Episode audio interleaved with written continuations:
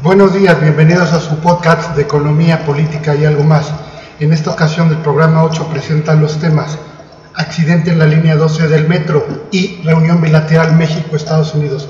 Bienvenidos. Presentan el doctor Raimundo Tenorio, profesor emérito del Tecnológico de Monterrey y conductor del programa Cuentas Claras de AMX Televisión, el profesor Cristian Salazar de la FESA Catlán y el ingeniero Fernando Avendaño de la UI. Muchas gracias. Muy buenas tardes, amigos de este portal de economía política y algo más aquí en un nuevo programa, en una nueva emisión con la extraordinaria presencia y eh, nos engalanamos como cada programa con la presencia del doctor Raimundo Tenorio, profesor emérito del Tecnológico de Monterrey. Doctor Tenorio, muy buenas tardes. Mucho gusto, muy buenas tardes a todos. También conductor de uno de los programas más exitosos de la televisión en México, que es este, Cuentas Claras, todos los martes 6 de la tarde, canal 34.2 AMX Noticias. No se olviden de seguirlo. Ah, gracias, hombre. Doctor, ese programa es muy seguido aquí. Tiene mucho público por aquí, por, por este rumbo. Y con el queridísimo también amigo y también para mí, profesor emérito de la FESA Catlán, el profesor Cristian Salazar. Muy buenas tardes, profesor. Bienvenido a tu casa. Buenas tardes, Fer. Dios te oiga, que algún día sea emérito, por supuesto. Ay, para allá vas, profe. Pues, caballeros, dos temas muy importantes, muy... ¿Cómo podré expresarme para que no se note mi, mi frustración? Porque es frustración. El problema que hubo en el, el metro de la Ciudad de México y la reunión México-Estados Unidos. Dos temas fuertes. Sí, temas de coyuntura, desde luego, pero que tienen que ver mucho con el papel del, del Estado, de los, del, obviamente del Poder Ejecutivo, y desde luego pues de la población en general. Profe, ¿cómo ves los temas? Sí, no, temas también igual de coyuntura, muy relevantes, pero que trastocan la vida cotidiana de las personas y creo que es un momento muy importante para reflexionar sobre estos temas. Ah, a, unos, sí, sí. A, a, unos días de, de, un evento muy importante que vamos a tener en el país. Me gustaría, profe, es, profe, doctor, este, empezar con el tema del metro. Doctor Tenorio, Bien. por favor. Bien, bueno, mira, eh, me parece que eh, para llegar a, a, esto que ha significado esta tragedia, habría que también que poner en contexto a nuestros amigos eh, de todo lo que se discute alrededor de las causas eh, que originan una tragedia de este tipo por tratarse de una obra pública.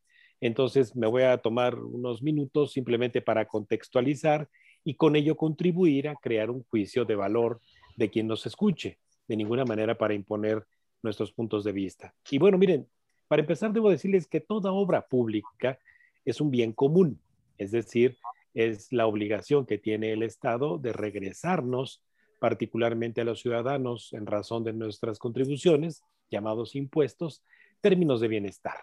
Y ahí pues nos, nos regresa en el llamado gasto público, en el presupuesto, desde eh, gasto en educación pública, gasto en, en, salud y todo lo que eso conlleva, infraestructura hospitalaria, medicamentos, eh, gasto en seguridad nacional, que es obviamente mantener tanto a policías preventivos, policías de control, el ejército, la marina, eh, es decir, todo lo que el Estado debe de regresarnos en términos de bienestar. Y entre esos términos de bienestar, el llamado gasto de inversión, que es el gasto en obra pública. Ese gasto en obra pública eh, es un bien común que beneficia no solamente ni da preferencia, desde luego, a determinado grupo de ciudadanos. Por eso son bienes comunes. Piensen ustedes tan solo, por ejemplo, en una carretera. Ustedes pueden hacer uso de su automóvil, circular por una carretera, y ese es un bien público, es un bien común. Claro está que si es de cuota, bueno, pues es porque o bien la administra el Estado o bien la tiene concesionada y se requiere de cierto dinero para dar mantenimiento continuo. Pero también están los puentes peatonales, cuando ustedes circulan por el periférico, por el viaducto, son bienes comunes y bienes que provienen del propio gasto de nosotros, de los ciudadanos. Y con ello, bueno, pues lo que esperamos es que esas obras públicas las usen tanto ricos como pobres, ¿verdad? etcétera. Es decir, aquí no hay tampoco en esos bienes comunes preferencia por otorgársela a alguien, aunque es obviamente menester de, del gasto público el que a través de nuestra Cámara de Diputados se privilegie eh, la obra pública que tenga más impacto en la población, tanto en número de personas como en el bienestar que eso produce. Así entonces, bueno, pues esos bienes públicos, esos bienes comunes que pagamos por muchos de ellos, no son gratuitos, ¿de acuerdo? Pagamos con nuestros impuestos. Entonces, eh, ahí la forma en que el gobierno, que es el mayor eh, consumidor, el que más dinero gasta por sí solo, ¿eh? Por sí solo gasta en obra pública, bueno, pues entonces para hacerlo de forma transparente, que los ciudadanos podamos revisar eh, cómo es que se asignan eh, esos gastos en obra pública, es que desde el sexenio de Vicente Fox se llevan a cabo estos procedimientos llamados de licitaciones, invitaciones restringidas o llamadas adjudicaciones. ¿Qué quiere decir? Que, bueno, hasta antes del año 2000, el gasto público se asignaba simplemente al que tenía, a la empresa privada que tenía más capacidad de eh, respuesta para construir una obra pública o bien eh, mayor eh, criterio técnico calificado para demostrar que se le podía asignar. Es decir, e, eran pedidos simplemente, que es un sinónimo de lo que es una adjudicación directa. Sin embargo, para poder transparentar justamente eh, y acabar con lo que se conoce como la corrupción, el influyentismo, etcétera, se llevaron a cabo estos procedimientos llamados de licitación, es decir, de que toda obra pública significativa como compras, por ejemplo, de medicamentos o compras de insumos, de uniformes para la Marina, de uniformes para el ejército, es decir, compras que significan lana, se fomente también la competencia en la economía.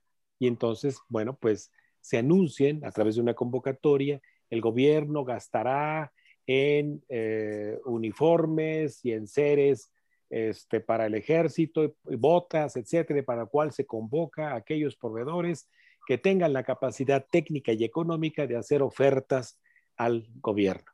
Y entonces, bueno, pues esos mecanismos favorecen la competencia, que concurran más competidores y, puedan ganarse esa obra pública. Hay un comité que revisa y que asigna ese concurso y bueno, pues lo hacen bajo criterios de una oferta técnica y una oferta económica. Y repito, puse todo esto en contexto porque justamente es en este momento cuando hay tragedias en los bienes públicos, en las obras públicas, cuando sale a relucir, es que las constructoras entonces no pusieron materiales adecuados, es entonces que hubo corrupción con los funcionarios públicos, es que no cumplieron con los criterios técnicos. Bueno, cuando se asigna una obra pública, entonces hay eh, personal especializado del que recibe la oferta, en este caso del gobierno, como también del que construye esa obra pública y se revisa continuamente, pues hay comités que revisan técnicamente la resistencia de los materiales, que las especificaciones técnicas sean como se acordaron, etcétera, etcétera. Y repito, eso ocurre en cualquier otro tipo de compra, incluyendo, como lo puse de ejemplo, de uniformes. Y bueno, pues entonces, esas licitaciones, eh, cuando se asignan, se hacen porque el que presente la mejor oferta, la, la oferta tanto técnica, que cumple con las especificaciones de lo que pide el que compra, como la oferta económica. Desafortunadamente, desde el propio sexenio de Fox, se han tomado las decisiones de asignaciones de concurso en licitaciones a las ofertas económicas más bajas, es decir, hacer más con menos. Y ahí es donde quizás pueden empezar a surgir las suspicacias de nuestra parte de que por ahorrarse unos pesos, pues desechen quizás por ahí alguna oferta que técnicamente eh, haya sido factible. Pero hay, hay ofertas, debo decírselos también, económicas que son muy abusivas, Sé que se pasan de lanzas y piden mucho por las obras públicas. Entonces, cuando hay, por ejemplo, eh, invitaciones restringidas, pues entonces ahí sí se dice, a ver, la Comisión Federal de Electricidad requiere comprar medidores de luz, ¿de acuerdo? Y no puede hacerlo a través de una licitación, porque no hay muchos concursantes, hay nada más dos, es un dopolio en el país. Entonces se, se hace a través de una invitación restringida. A los dos únicos oferentes de manufactura de medidores en el país, se les convoca a que hagan su oferta técnica y eh, económica para comprarles 100 mil medidores de luz. Y hay otro mecanismo que se llama las adjudicaciones directas. Y ahí sí, ahí sí, con, las, ah, con el favor de mi compadre, ya, pues puedo recibir eh, incluso una llamada telefónica donde me digan, oye, vente, porque la semana que viene vamos a asignar la compra de eh, mascarillas ahorita de, para, para, las personas, vamos a comprar respiradores, vamos a... Y digo, les menciono estos ejemplos ficticios, ni tan ficticios, porque así fue como le, le hicieron adjudicación directa, por ejemplo, al hijo de Bartlett para comprarle eh, respiradores mecánicos, ¿no? Entonces, vean ustedes todo esto. Puse entonces ya, acabé la introducción, puse todo esto en contexto porque las causas de una tragedia como la que ocurre ahí en el metro tienen justificaciones técnicas y económicas. Y ahí les va el cierre de esta primera parte. Cuando un proveedor entrega una obra pública en particular al comprador, en este caso el gobierno, le entrega una serie de carpetas llamados manuales de operación técnica, en donde se dice, si tú vas a usar este puente peatonal, vas a usar este viaducto, vas a usar esto, pero tienes que, dado la, frecuencia y el, la, eh, la, constancia con la que se va a usar ese bien, requieres darle mantenimiento cada dos años, ¿verdad? Con este tipo de materiales, hacer estas revisiones técnicas, todo eso se le entrega al que pagó la obra. Y ya, ahí sí, es su boleto. ¿De acuerdo? Entonces, desafortunadamente yo eh, eh, soy, para quieras o no, eh, muy ortodoxo en revisar justamente estas cuestiones que deben quedar por escrito para hoy, ¿no? decir, bueno, pues que una tragedia como la que fuimos testigos esta semana, en la noche de lunes, tiene, tiene, tiene desde luego sus responsables, tiene sus efectos, obviamente en la vida pública y desafortunadamente en la pérdida de vidas. Bastante completa su explicación, doctor. Profe.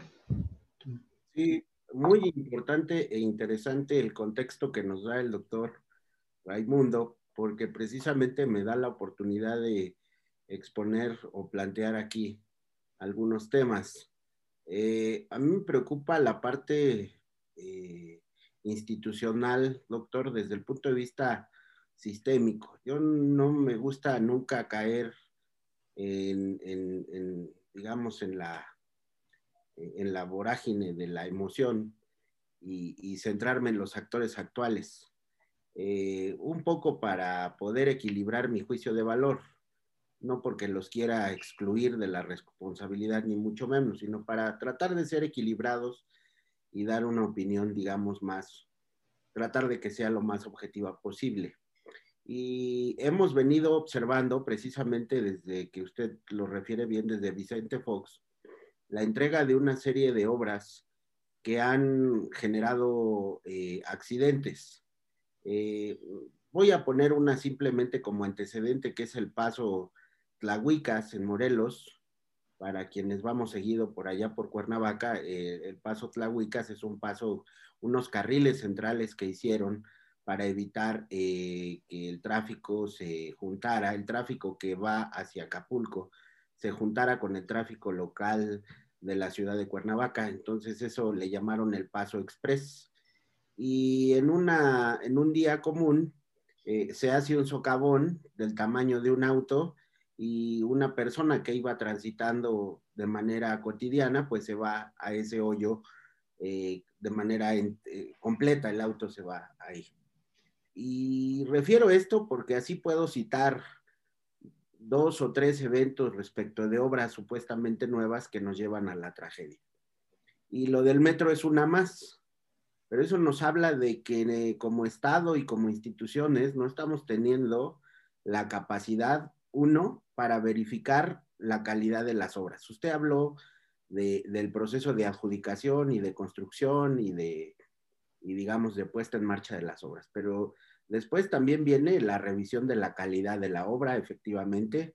Después viene, como usted bien lo refiere, el tipo de mantenimiento que se le tiene que dar a la obra y lo que los ingenieros llaman vicios ocultos de la obra, los defectos que va a tener la obra de manera natural. Todas las obras eh, van a presentar algunas, eh, no fallas, sino algunos defectos, algunas, eh, algunas situaciones que, surgen por la misma naturaleza de, de los materiales. Es como una casa eh, cuando uno tiene una casa, bueno, pues uno le echa una barda y de repente ve que se, tiene una cuarteadura. Y eso no es que sea malo necesariamente, sino que es la propia naturaleza de los materiales. Pero a lo que quiero llegar, y es lo que me preocupa, pues es que claramente tenemos una ausencia institucional o de una autoridad que nos garantice a la ciudadanía que las obras que se realizan no solamente sean de buena calidad, sino que garanticen la seguridad de las personas. Dos, no tenemos una institución que garantice o que vigile que se le dé el mantenimiento preventivo y correctivo que necesitan esas obras para otra vez garantizar la seguridad. Eh, pareciera ser que nada más nos acordamos de los puentes, de los segundos pisos y ahora tristemente del metro cuando eh, precisamente vienen eh, las tragedias. era muy evidente, doctor, y ahí están las fotos de, de todos los daños que presentaba o que presenta todavía el segundo piso, eh, bueno, el piso elevado del, metro en Tláhuac, desde, desde, la, desde, la, desde la terminal Tláhuac hacia el centro. Eh, y es muy evidente también, doctor, en otras líneas del metro, eh, cómo está una ausencia de mantenimiento. Pero si nos vamos a los puentes también, y yo que vivo aquí en satélite, que tienen ustedes por acá su casa, Gracias. y se ponen a revisar cada uno de los puentes que tiene el periférico, se darán cuenta que hay una ausencia de mantenimiento también. Entonces, eh, algo está fallando, doctor, y que tenemos que llamar la atención, porque si no, estas, estas tragedias se van a seguir repitiendo. Esta ya duele y duele bastante. Fue muy triste ver las imágenes, muy doloroso no le deseo a nadie que uno vaya en el transporte cotidianamente y le suceda una de estas cuestiones, de que no regrese a su casa, el dolor que les genera a las familias. Pero yo creo que este tipo de tragedias, más que reprochar en este momento, que habrá que reprochar lo que se tenga que reprochar, nos tiene que alarmar y alertar para que en el futuro podamos construir unas instituciones que nos garanticen precisamente la seguridad del uso, como usted decía, del uso común de las obras públicas. Sí, aquí eh, agregaría yo eh, también que toda obra pública, al menos en los últimos 24 años, me parece que incluso desde siempre, lo que pasa es que también es la falta de información, está vinculada a la administración política de la obra de gobierno. Y con ello, bueno, pues basta ver cercanamente a nosotros muchas cosas, ¿no? Eh, tiene que ver con los tiempos políticos, es decir, si la obra pública se prometía realizarse en un periodo sexenal de un gobierno como el de la Ciudad de México, se les viene el tiempo encima, tienen este, pérdida de control sobre la ruta crítica del proyecto y pues ahí mal terminan la obra porque hay que inaugurarla antes de que termine el periodo del gobernante. Y entonces, pues lo hemos visto, ¿no? Desde los jardines que los llenan de, pasto y flores simplemente para inaugurar una obra como puede ser un hospital, hasta una obra pública como puede ser el metro, ¿no? En donde se acelera rápidamente o la, conclusión de la obra para entregarla en el tiempo político. Y luego es más, ¿no? Lo, lo, que tiene que ver con ello es que los propios políticos toman decisiones técnicas que no les corresponden. Cuando desde luego, obviamente ya ahogado el niño, eh, queremos tapar el pozo, pero cuando indagas en la información a través del Instituto Nacional de Acceso a la Información, que desde el principio esa ruta en la que hoy cae la desgracia, se recomendó que fuera subterránea. Pero justamente por ahorrar dinero, por ser austeros, ¿de acuerdo? Pues se decidió entonces que fuera elevada la obra. Y además de ser una obra elevada, que no se hicieran los, los trazos de velocidad en línea recta. Digo, yo no soy ingeniero, pero he estudiado con los ingenieros eh, de, a la velocidad a la que van estos trenes. El decidir no comprar o no eh, asumir la propia experiencia de la obra pública de la línea 1 con trenes de neumáticos y no con vías que vibran más en el piso, como es la, etcétera, etcétera. No es el espacio, desde luego, aquí con nuestros amigos que nos escuchan y amigas, de discutir cuestiones técnicas, pero lo que sí quiero decirles es de que la política está altamente vinculada a la decisión de la obra pública y desafortunadamente se piensa más en los tiempos políticos, en el gasto austero, que en el bienestar de los ciudadanos. Y las desgracias, bueno, pues ahí están.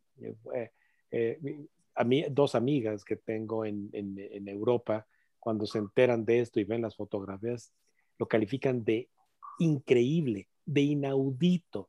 Es decir, ¿hay descarrilamientos de trenes cotidianamente en Europa? Sí, pero a los responsables se les fincan responsabilidades penales inmediatas, renuncias inmediatas, consignaciones inmediatas.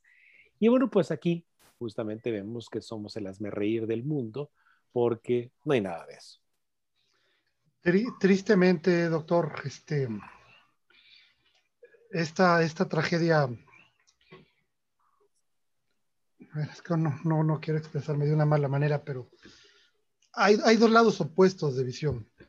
La gente que inmediatamente se le va encima a las autoridades, concretamente al canciller Marcelo Ebrard, que en su momento era jefe de gobierno, al señor Mario Delgado, que era secretario de Finanzas de, la administración de Marcelo Ebrard. Se le va encima porque se le fincan responsabilidades sin tener una prueba fehaciente, ¿verdad? Y también otros personajes en la que los justifican. Y es que te doy todo el apoyo moral. Y unos y otros se contraponen las opiniones. ¿Dónde queda la sociedad? Porque yo recuerdo con, con, el licenciado Peña Nieto, cosa que decía que, había cosas que sí había que criticar, era todo duro los 43 de Ayotzinapa fue el Estado y pasaba cualquier otra fue Peña. Y aquí es muy light el tratamiento que se le está dando. Es, son extremos encontrados. Y en medio está la sociedad que somos los que sufrimos.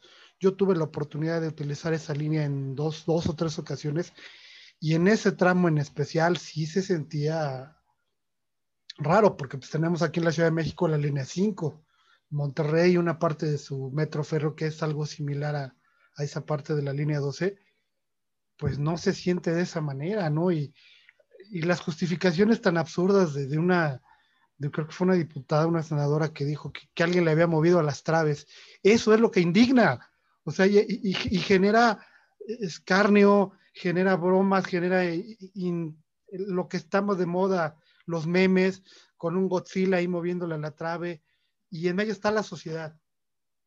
¿Dónde quedamos esta sociedad? Doctor. Bueno, eh, por eso yo mismo eh, citaba un ejemplo de la administración anterior. Creo que no quedó claro tampoco en el socavón del Paso Express quién tuvo la culpa. Creo que tampoco vi que hubiera un responsable.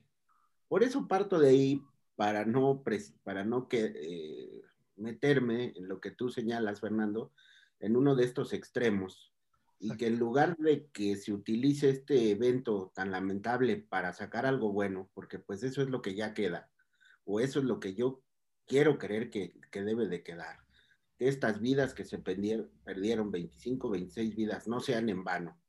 Un niño de 13 este, años. Un niño de 13 años.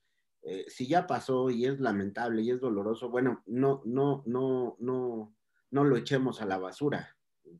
Respetemos esas vidas y esas muertes y hagamos algo bueno con ellos. Y por eso te decía yo, en ese evento de la administración anterior tampoco quedó claro.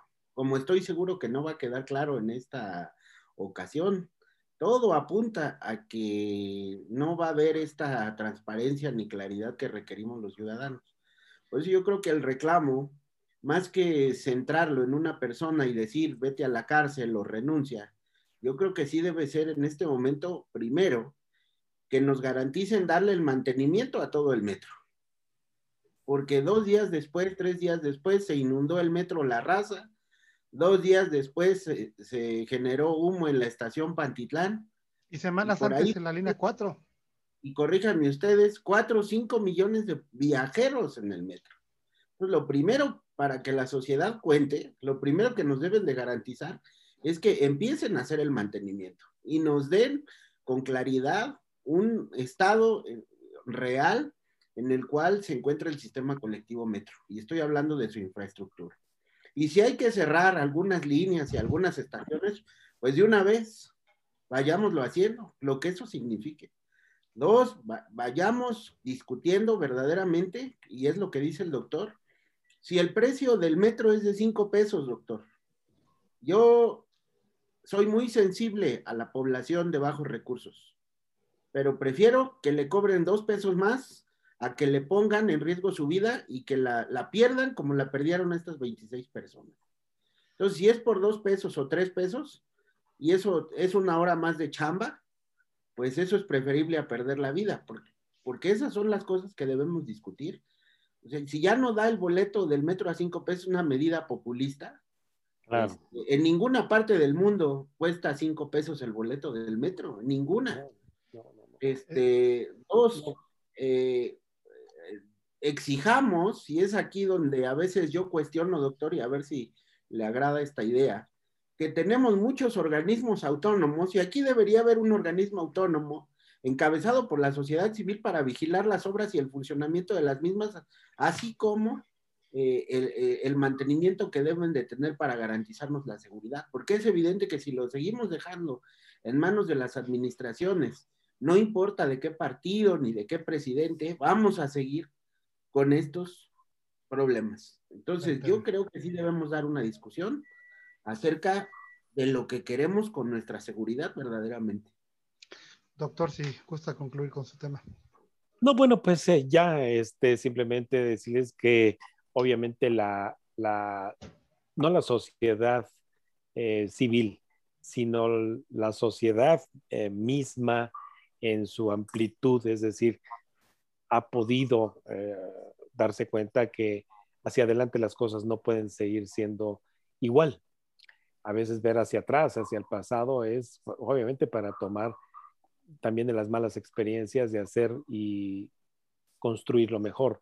Pero tampoco a estas autoridades se les ve por dónde eh, se hagan responsables y al menos se comprometan a que van a reparar el daño y obviamente van a, ser eh, expeditos en la impartición de justicia.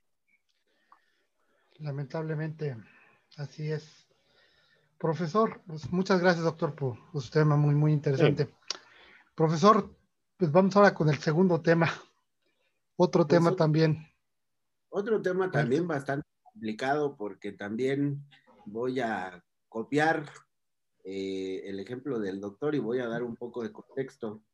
Eh, quizás desde el fin del gobierno del presidente Enrique Peña Nieto nos extraviamos en la relación y en el vínculo que tenemos con los, con los Estados Unidos. Eh, el gobierno de Peña Nieto en materia de política exterior, si bien no fue algo excepcional, creo que sí tuvo presencia y tuvo algunas intenciones eh, de participar en algunos foros multilaterales. Me acuerdo del de Colombia, me acuerdo de una serie de, de foros donde el presidente Peña Nieto participó, reitero, sin ser la gran maravilla, y a lo mejor no tener mucha claridad de qué debía ser México en el mundo. Pero se empieza a perder esta, esta política exterior y sobre todo el vínculo con Estados Unidos cuando el presidente Peña Nieto recibe aquí al, entonces candidato Trump. Y evidentemente ahí empezamos a notar algo raro en las relaciones, en la, en la relación bilateral porque entonces empieza a hablar de que México está siendo factor de intrusión en las elecciones norteamericanas. Y si en el final del gobierno de Peña Nieto esto ya era problemático, con la llegada del presidente Andrés Manuel López Obrador, creo que todavía doblemente se ha considerado como errática la relación. El ir a final y en vísperas de las elecciones presidenciales de Estados Unidos a la Casa Blanca, generó un ambiente muy complicado, por no decir o no exagerar en el comentario, y todo el mundo lo entendió como que era un apoyo explícito de parte del presidente Andrés Manuel López Obrador y su administración a eh, Donald Trump. Donald Trump pierde la presidencia y eh, la, la, posición mexicana es una posición tardía al reconocer el triunfo del presidente Joe Biden. El presidente de México se resiste a felicitarlo. Eh, él señala que va a esperar a que se desahoguen todos los litigios y las controversias electorales como si fuera el mismo modelo en México, que no existían esas controversias, no existían esos procedimientos, no es el mismo, no es el mismo sistema electoral que en México. Él se resistió y eso ocasionó la salida de la anterior embajadora de México en Estados Unidos, lo cual ha generado una serie de suspicacias y una serie de comentarios eh, negativos acerca de la relación de que si Biden está alejado, de que si Biden está agraviado, etcétera, etcétera. Lo que sí es cierto es que los tres líderes políticos más importantes de los Estados Unidos, pues si no tienen un alejamiento con México, por lo menos no nos pelan. Y estoy hablando del presidente Biden, estoy hablando de la líder de la, de la Cámara de Representantes, Nancy Pelosi, estoy hablando de la propia vicepresidenta Kamala Harris, eh, donde yo observo, primero, que no sabemos o todavía no hay una discusión sobre un proyecto de relaciones bilaterales y sobre todo que tenga mucha claridad en lo que queremos. No se sabe si México quiere seguir siendo socio comercial de Estados Unidos, no se sabe si queremos seguir caminando en aras de una integración más sólida, donde lo que llegue a suceder es que haya libre tránsito, no sabemos si México quiere ser un tercer estado para hacer frontera con Centroamérica. Eh, no sabemos si México quiere fortalecer, y aquí el doctor tendrá mayor, mayores elementos que yo, no sabe si México quiere fortalecer el sector automotriz y las cadenas económicas al respecto. La aprobación del TEMEC eh, no viene a bien en la sociedad, y me refiero a la sociedad en conjunto, no se sabe bien qué diferencia tiene con el Tratado de Libre Comercio de América del Norte. No se sabe bien si ganamos o perdido, perdimos en esta renegociación.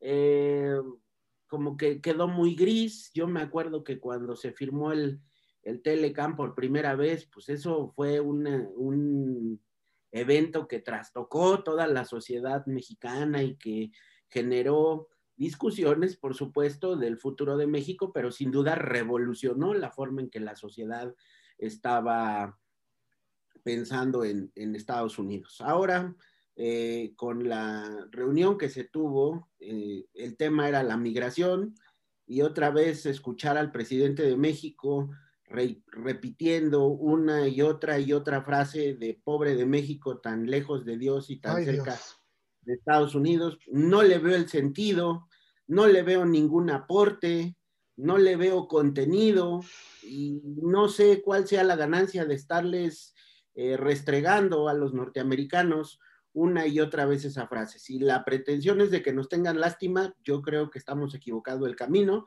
Los americanos no tienen lástima de nada, tienen mucha claridad en su política exterior. El presidente Biden ha sido muy contundente eh, desde que llegó al gobierno a partir de las políticas que implementó que fue el combate al COVID, el impulso a una recuperación económica, inyectarle dinero a una recuperación económica, el impulso a una acelerada vacunación y sobre todo al control de la migración. Y si no entendemos que el propósito de la administración Biden es controlar la, la migración, no dejar pasar ni aumentar la migración, estamos perdidos. Y esa es la preocupación respecto de esta reunión bilateral que se tuvo con la vicepresidenta Kamala Harris muy, me, quedo sin palabras. Doctor. Bueno, mira, ahí eh, en, suma de lo que acaba de contribuir el maestro Cristian, eh, tiene que ver con que la relación con Estados Unidos eh, ha sido bastante heterogénea. Afortunadamente yo la calificaría así, tanto con gobernantes del Partido Republicano, con, también con gobernantes del Partido Demócrata. Es decir, los gobiernos de México históricamente han tenido que relacionarse con Estados Unidos, eh, en, obviamente en condiciones en las que eh, la propia política republicana y de los demócratas es consistente con sus plataformas eh, ideológicas, es decir, en este caso los republicanos son muy consistentes en medidas muy ortodoxas de favorecer a los conservadores, de favorecer a los capitales eh, grandes en Estados Unidos, eh, de ser proteccionistas, de ser muy restrictivos en migración. Y los demócratas, que pudiera decirse que están un poquito cargados, así como a la izquierda, ¿de acuerdo? Es decir, sin llegar a ser socialistas ni comunistas, pues obviamente también tienen muy consistentemente su política eh, de proteccionismo, eh, de grabar al capital con impuestos, pero los norteamericanos creen en ello, es decir, los ciudadanos a final de cuentas creen en ello y por eso es de que no hay revueltas aparentemente políticas internas en los Estados Unidos, salvo de repente cuando aparecen algunos candidatos independientes o bien, eh, vaya, eh, condiciones que la historia eh, ya les dio a los Estados Unidos la, oportunidad de aprender de un verdadero populista de derecha como fue el señor Trump. Entonces, los Estados Unidos convulsionaron, es, lo que yo sumaría a lo que ha presentado el maestro Christian, convulsionaron históricamente como no había ocurrido con esta transición del poder en los Estados Unidos. Y entonces cuando el señor Biden eh, ni siquiera eh, asumió un discurso de choque contra Trump o contra el mundo. Nada más imagínense ustedes en estas circunstancias que eh, hubiera pedido el señor Biden al mundo que desconociera en esa mañana cuando irrumpieron en el Capitolio, que los gobiernos del mundo desconocieran en ese momento al gobierno de Trump, pues entonces la transición del 20 de enero hubiera sido más que un caos.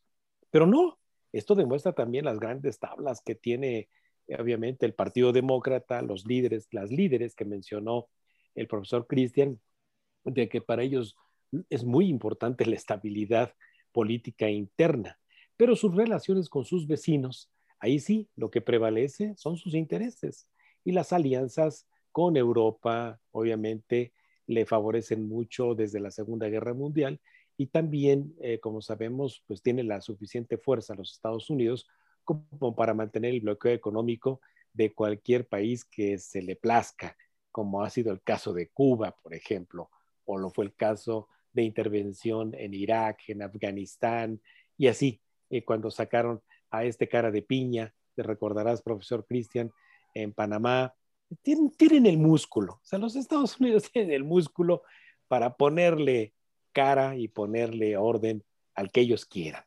¿De acuerdo? Entonces, esto eh, también históricamente a los Estados Unidos les generó hace cinco décadas este calificativo de imperialismo yanqui. Por eso es que ustedes escuchan en algunos retrógradas este, todavía eh, políticos en nuestro continente esos calificativos de imperialismo yanqui. Uno de ellos es Andrés Manuel. Andrés Manuel aprendió en su carrera universitaria a odiar el imperialismo bajo un concepto de marxismo trasnochado. Entonces, eh, incluso fue vergonzoso en su momento, como introdujo también el ingeniero Avendaño, el hecho de que se le hubiera recibido a Trump con, eh, eh, por parte de Peña Nieto, prácticamente como si se tratara de un político ya no en ciernes, sino en funciones, como fue el caso de Trump. Y cuando pensó, pues, Andrés Manuel López acá, que enfrentaría al imperialismo yanqui eh, siendo de choque, pues ustedes nada más revisen las bibliotecas, ¿no?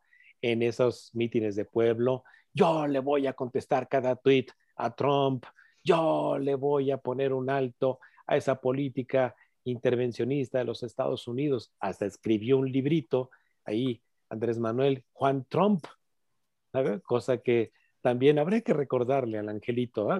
Pero bueno, ahí tienen ustedes incluso que Trump demostró el músculo en el caso de, de México cuando nos impuso la amenaza de grabar con un 5% adicional las importaciones que desde México llegaran a los Estados Unidos.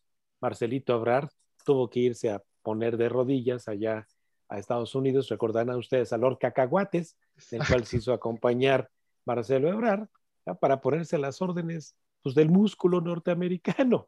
Entonces, ahí realmente lo que se mostró desde México, pues fue la sumisión, aún así de un gobierno llamado de izquierda en México. Y ahora, bueno, pues en, este, eh, en esta construcción de relaciones diplomáticas que al menos en el tiempo que el señor Biden esté al frente del poder, pues es dar continuidad, número uno, a que para los Estados Unidos sus intereses en el extranjero son tan importantes como los internos. Así que leas entre líneas lo que les acabo de decir la serie de conflictos que se le vienen a este gobierno de insistir con las contrarreformas, por ejemplo, en materia eléctrica y en materia de hidrocarburos y lo que falta. Así que la señora Kamala Harris, pues es uno de los, obviamente, eh, las piezas en el tablero de la política norteamericana más importantes, pues porque la señora Harris se la sabe, pero de todas, todas, es una persona que se prepara para las reuniones. Ustedes véanla, cómo se preparó con su equipo de trabajo sentaditos ahí, con una carpeta que seguramente se llama México, revisando cómo han sido las relaciones diplomáticas recientes, cómo fue la transición al poder, etcétera. Y enfrente tener una persona que ni no posee información, NPI, y se sienta con una impreparación terrible, ¿de acuerdo? Y como lo mencionaba de manera muy respetuosa el profesor Cristian, pues yo lo diría más coloquial, eh, un stand-up ahí con chistoretes ya este, eh, eh, perfectamente predecibles. Doctor, este, coincido totalmente con su apreciación y es algo que yo iba a comentar también.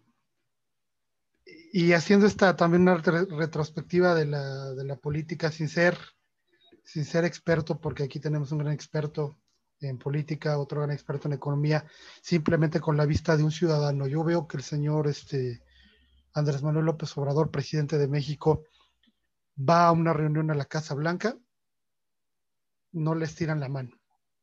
Entran al, al salón de sesiones o la Casa Blanca y pasa primero el señor Trump. Pena ajena, ¿no? A los dos o tres días, el señor Trudeau Saludo, pasa primero el señor Trudeau, después Trump. Y lo de la reunión con la señora Kamala Harris, de pena ajena totalmente, porque la señora Harris con una visión totalmente política empresarial, con un equipo de trabajo, con material preparado. Y aquí este señor, en su pose de estandopero de cuarta, porque pues, yo creo que los estandoperos nos hacen reír, a veces con gracia o sin gracia, pero nos hacen reír.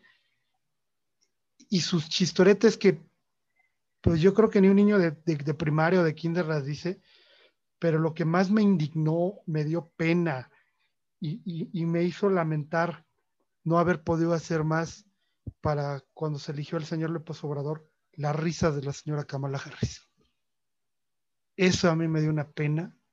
Sentí una vergüenza enorme porque somos un gran país, hay gente sumamente importante, sumamente preparada. Aquí tenemos dos grandes profesores que así, que así lo demuestran, con unas carreras brillantes que han preparado alumnos, generaciones de alumnos enormes.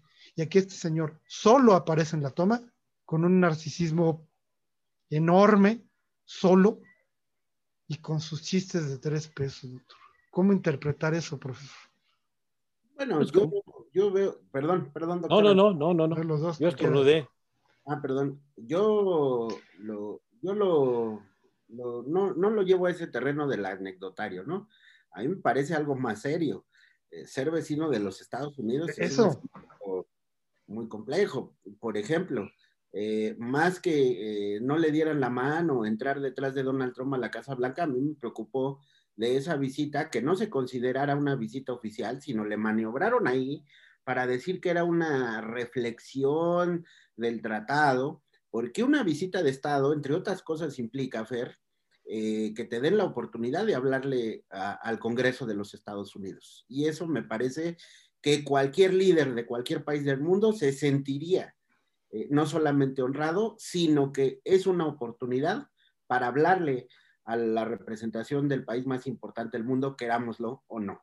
Y eso eh, te permitiría posicionarte, explicar tu proyecto político y explicar tu agenda bilateral. Eso me parece lo más relevante. Desde luego que eso tiene que ir acompañado, como lo dice el doctor, y aquí viene la seriedad, por una serie de elementos que te permitan tener claridad sobre la relación.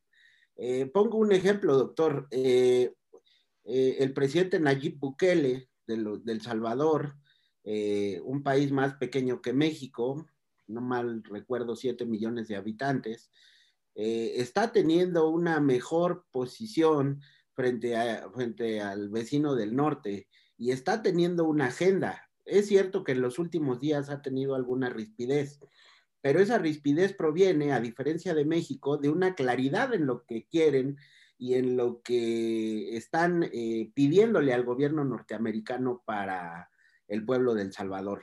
Eh, evidentemente, cuando eso sucede, los americanos siempre reculan y siempre son eh, defensivos y cuesta la negociación con ellos, pero eso habla de una reacción, digamos, y que tiene un efecto el posicionamiento de un país como El Salvador, reitero, con todo lo que significa eh, que sea un país de 7 millones de habitantes. Pero en México no encuentro, y lo más preocupante es lo que señala usted, doctor, no encuentro la agenda y que tiene que ver precisamente con las decisiones que estamos tomando.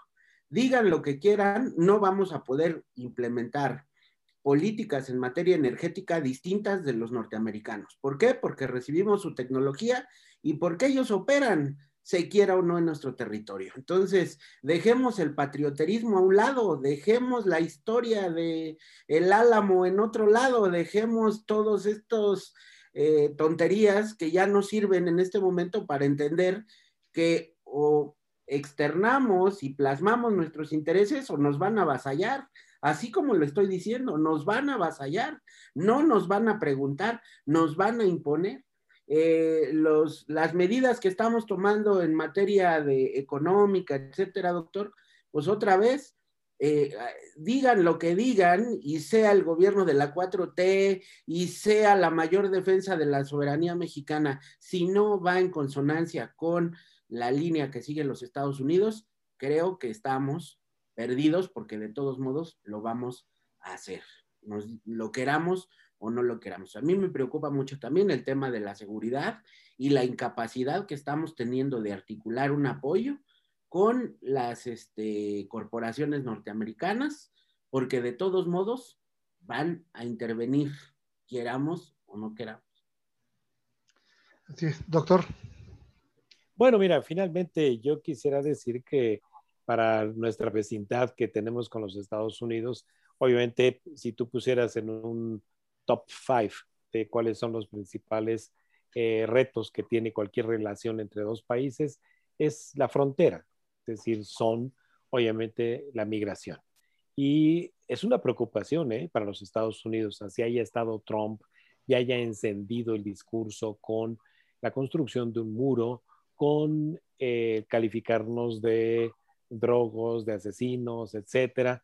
Es una preocupación del ciudadano común en Estados Unidos, ¿eh? la migración ilegal. ¿Y por qué? Porque hay migración legal que los Estados Unidos promueven las visas de trabajo, los permisos temporales de residencia, etcétera. Pero la migración ilegal les preocupa muchísimo. ¿Por qué razón? Bueno, pues porque se fincan derechos. Es decir, quien entra a los Estados Unidos ilegalmente y es aceptado en calidad de asilado político o bien mientras eh, sus derechos se ventilan en un tribunal si, si, si le merecen quedarse como ciudadano o como trabajador, para los Estados Unidos les preocupa mucho, de verdad. Es, decir, esa, esa, migración porque es una condición de desequilibrio del contrato social local en los Estados Unidos. Es decir, entre en los Estados Unidos, como cualquier estado republicano, hay un contrato social, es decir, en términos de derechos y obligaciones de los ciudadanos, no de los que son ilegales. Entonces hay un rompimiento en el contrato social en cualquier país en donde la migración pues les afecta. Les afecta independientemente, te repito, que esto se traduzca también en una fortaleza para los propios Estados Unidos al ser un país de eh, inmigrantes. Entonces, al ciudadano común le preocupa esto, pero lo malo está que esto se magnifica en ciudadanos que son irracionales y que se crean obviamente condiciones de odio, de discriminación y obviamente hay ciudadanos que son condescendientes con la inmigración, es decir, tienes de todo, pero se está desequilibrando el contrato social en los Estados Unidos, les preocupa. Y por eso es de que seas republicano o seas demócrata, está en tu agenda el que tu vecino te ayude a controlar la migración que proviene sobre todo de países que son del lumpen, es decir, que son desafortunadamente la desgracia de la pobreza en el mundo, como son los países centroamericanos. Entonces, pues no se puede dar el lujo México de permitir tampoco el favorecer o el inducir o el animar una migración ilegal hacia los Estados Unidos, porque entonces sí se militariza una frontera en la que no quisiéramos ver, obviamente, episodios de represión eh, que para bien o para mal, pues este, pongan al, país, a México, y pongan obviamente al propio gobierno de los Estados Unidos en riesgo. Y a nosotros, doctor, porque ya vemos en las calles eh, muchos hermanos centroamericanos pidiendo en las esquinas, y si nosotros mismos no tenemos para responderle a nuestros propios conciudadanos, imagínense qué vamos a hacer con todas las olas de migrantes que vengan y que no encuentren la forma de cruzar el río Bravo. Me parece que, por eso yo insisto, eh, no sabemos qué hacer, no sabemos cómo insertarnos, tenemos muchas cosas o muchos elementos que pudiéramos utilizar para poder estar presentes. Y desgraciadamente eso de encerrarse en el Palacio Nacional y no ir a las reuniones de manera presencial porque no sé inglés, eh, pues habla de una pésima estrategia. Para eso hay traductores. Nadie. Habla, de complejos, habla, de una persona limitada y complejada. Lo que debemos hacer es promover entre toda nuestra gente el que salga al mundo. Aun cuando no sepa inglés, eso se aprende afuera. Eh, Van a hacer muchas vergüenzas. Yo, yo, yo, yo, este, no, no quiero atribuirme esta frase, no sé ni cómo carambas la construí, pero un hombre que no conoce el mundo, que no va al mundo, ignora el lugar que a México le corresponde en el mundo. Así es. Yo fui a Alemania y no sé hablar alemán y no tuve ningún problema. Este, no pasa nada. Eh, pero entonces, con esto le quiero decir que nos estamos desviando de lo que verdaderamente debemos hacer, de las zonas donde debemos influir, de atacar. A mí me da mucha tristeza eh, lo que escuché del gobernador de Nueva York. Vengan por favor, a vacunarse, vengan a visitar Nueva York y de paso se vacunan.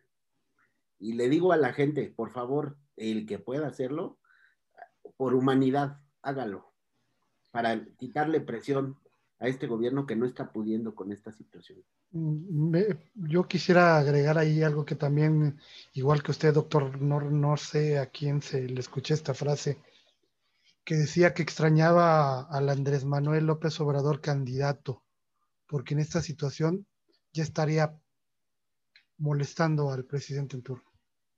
Ya lo estaría fastidiando. Es triste, es, decir, no, no, es lamentable. A lo mejor con palabras un poco mesuradas, pero tanto estuviste jode y jode y jode y jode. Y ahora, bueno, pues arréglalo. Te sacaste la rifa del tigre, arréglalo. doctor, es que ya, eh, bien lo dice te dijiste también, profe, hay aplicaciones que en el teléfono, ya le hablas al teléfono y ahí se le pones en el oído a la persona y ya entablas una conversación, o sea, es una incapacidad grosera, vulgar para un país, y, vuelvo a insistir, de, tantas instituciones tan importantes, tan, tan grandes como la Universidad Nacional Autónoma de México, la universidad número uno del país, como el Tecnológico de Monterrey, universidad privada número del país, número uno del país. Con esos tamaños de instituciones, tenemos a este señor. Digo, ya lo tenemos y lo vamos a tener que aguantar cuatro años más, pero por favor reflexionemos. Tres años, dos meses. Tres, tres años. Tres años, tres meses. Pero por favor, de verdad, yo le llamo a la conciencia a la gente, a, mis grandes amigos que, están ahí en, las redes sociales, que los quiero tanto, que, ponen su apoyo a Andrés Manuel y los quiero y los adoro porque no, no nos vamos a pelear por eso. Pero un gran amigo me decía que él es de los 90 millones que está con Andrés Manuel.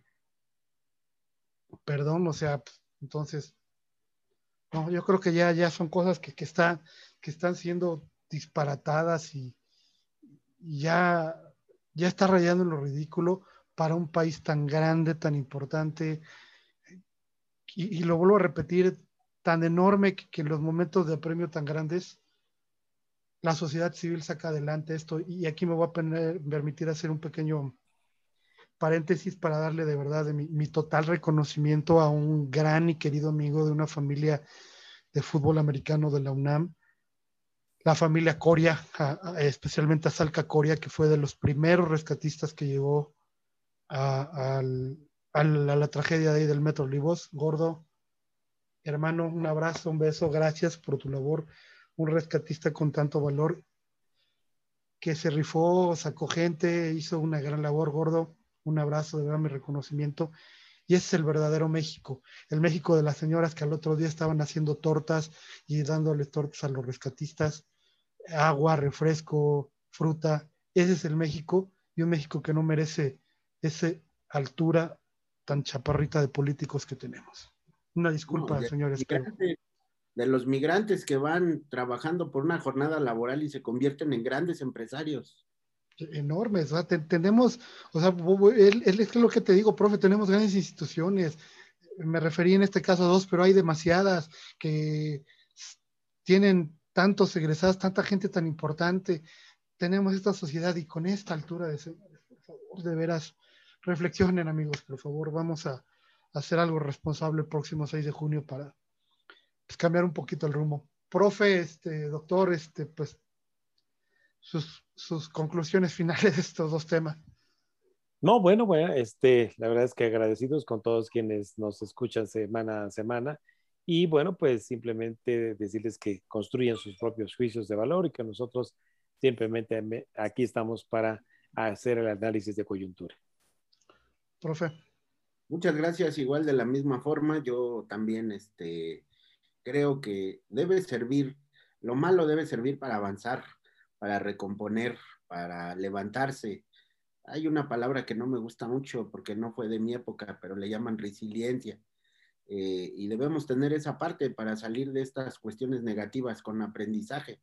Eh, si no, de nada va a servir eh, todas estas situaciones. Yo sí creo que el accidente, que las vidas, que todo lo que hemos hablado sirve para, para ser mejor personas, para prepararnos, para estimularlos. Yo sí invito a los chavos a que salgan al mundo, a que conozcan otras culturas, otros idiomas. Si nosotros no tuvimos esa posibilidad, oportunidad, eh, de todos modos la buscamos y hay que impulsar a los chavos a que salgan al mundo, a que tengan otras ideas, a que vean que no nada más es o no se queden con lo que tenemos y con eso ampliamos y enriquezcamos eh, nuestra sociedad. Eso de odiar al extranjero, eso es de la época colonial. Eh, hoy somos seres humanos más que nacionalidades. El mundo no se compone de, etiquetas de naciones, se compone de personas, de seres humanos. al equipo llegaron japoneses, Fer, llegaron colombianos y fuimos blanco de críticas que nos decían, ¿y por qué les quitan el lugar a un mexicano? No, no, no, a ver, señores, yo no le estoy quitando a nadie. Aquí en México es un país donde antes de la nacionalidad lo que hay son personas y en las personas respetan. Claro, muy bien. Grandes, grandes, muchachos, pues doctor. Ándale, sí, muy buenas tardes. sus redes sociales, doctor. Ah, como no, bueno, en Twitter, arroba Raimundo Tenorio, ahí me encuentran, recibo mensajes directos y como siempre muy agradecido por su atención.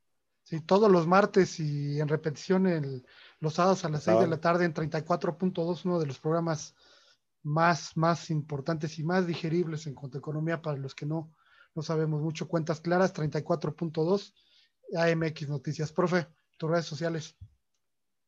Redes sociales, Facebook con mi nombre, Cristian Roberto Salazar Montiel, y Twitter, Twitter arroba Cristian RCM para servirles. Estamos ahí siempre en el debate eh, eh, en el debate fuerte, mi querido Jesús. nada más no te enojes con el Real Madrid, profe, porque ahí, vamos. Ah, pues, pues, muy buenas tardes. Muy, buenas tardes y gracias por sintonizarlos a las personas que nos ven, nos ven en Alemania y nos ven en Egipto. Ahí les voy a, bueno, nos escuchan en Alemania y Egipto, les voy a mandar ahí las, las capturas de pantalla de Spotify. Muy buenas tardes, gracias. Buenas tardes. Hasta luego.